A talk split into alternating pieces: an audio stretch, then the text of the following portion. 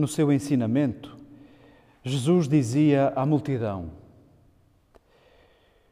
Tomai cuidado com os escribas que gostam de exibir longas vestes, das saudações nas praças públicas, de ocupar os primeiros lugares nas sinagogas e nos banquetes. Esses que devoram as casas das viúvas e, por causa das aparências, rezam longamente estes receberão sentença mais rigorosa. E, sentado à frente do tesouro, observava como a multidão deitava moedas para dentro do tesouro. E muitos ricos deitavam muitas.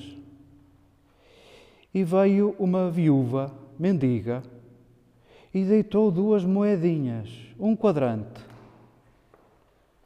E chamando os discípulos, Jesus disse-lhes: Amém vos digo que esta viúva, esta mendiga, deitou no tesouro mais do que todos os outros, pois todos deitaram do que lhes sobra. Mas ela, da sua indigência, tudo quanto tinha, deitou, tudo o que tinha para viver.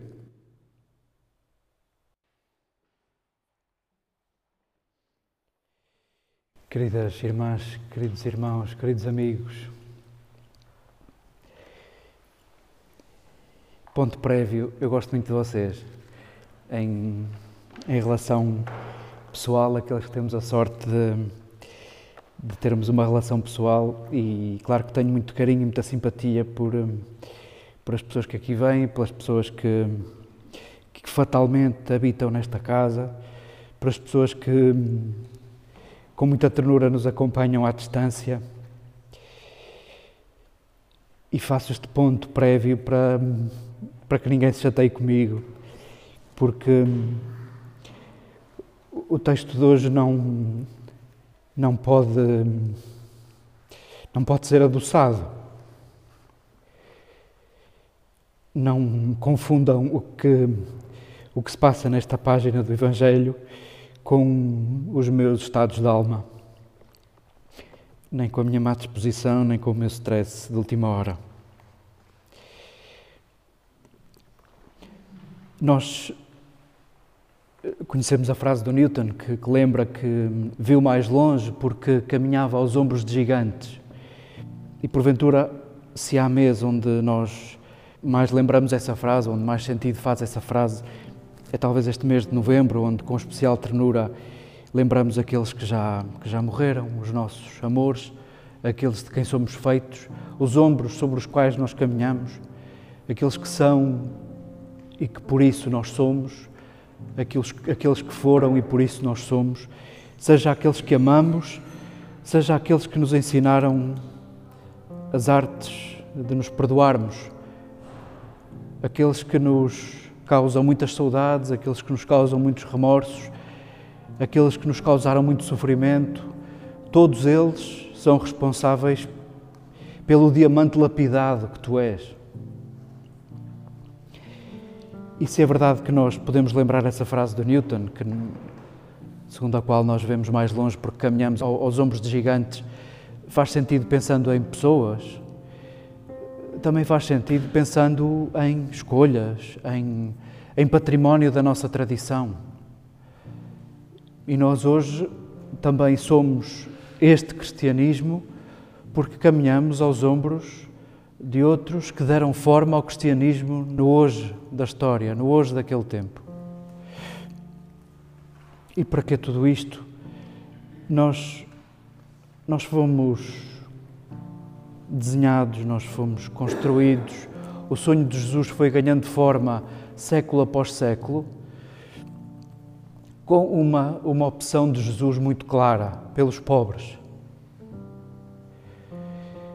E se a Igreja não fosse perita em mais nada, devia ser perita na escolha principal dos gestos de Jesus, na escolha principal das palavras de Jesus, devia ser obcecada com a pobreza devia ser obcecada pela eliminação da pobreza, devia ser obcecada pela integração dos pobres, devia ser obcecada por tudo isso, para que ninguém se sentisse excluído, devia ser obcecada para que ninguém reproduzisse tiques de indiferença, estruturas de indiferença, estratégias de indiferença.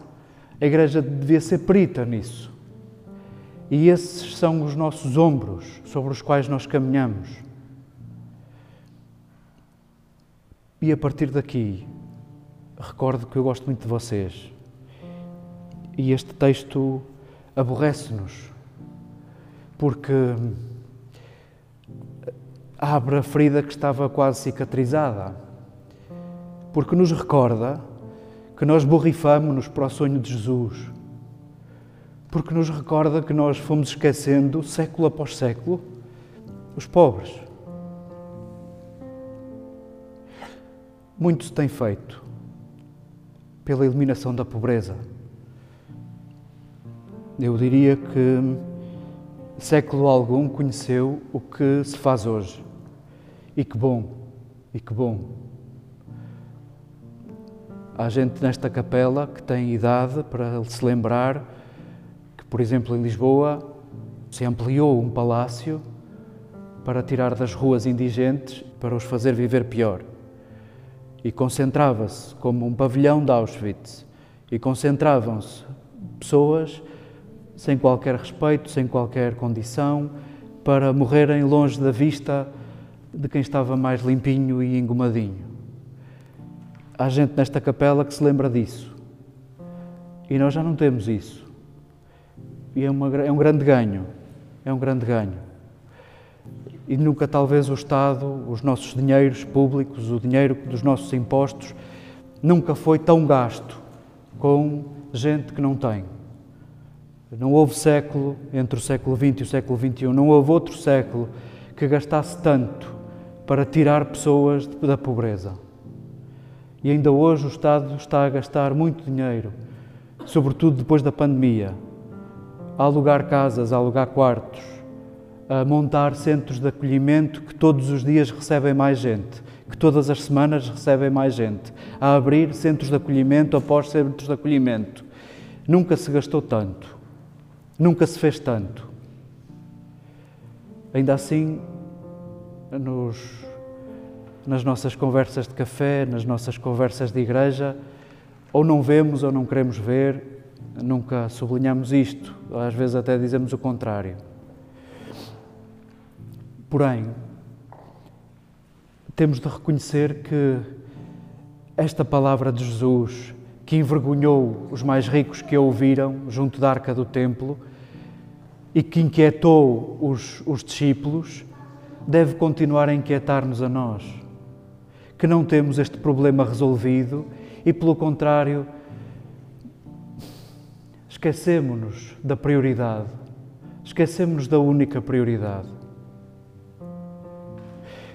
Deus queira que eu esteja a ser um abuso ao dizer isto, porque eu tenho que dizer coisas como se fossem em nome de todos e é óbvio que não consigo dizer o que vai no coração de cada um e é possível que o que eu esteja a dizer ofenda quem, quem se debate com estas questões. E eu volto à primeira frase, eu gosto muito de vocês. Que isto não se confunda com os meus estados de alma, mas que sirva de estímulo a fazer o que ainda falta. Há uma, uma autora espanhola, Adela Cortina, que nos anos 90 do século passado lembrou o conceito da aporofobia.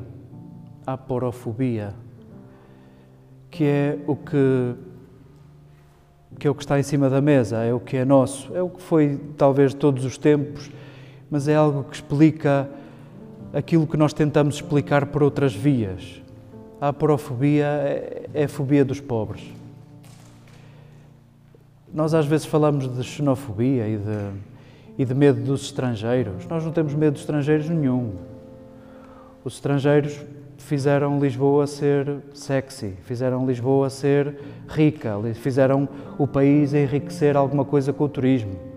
Os estrangeiros são ótimos e nós amamos estrangeiros. O problema são os pobres. E é verdade que não os queremos e pobres dos outros no nosso país representa uma ameaça.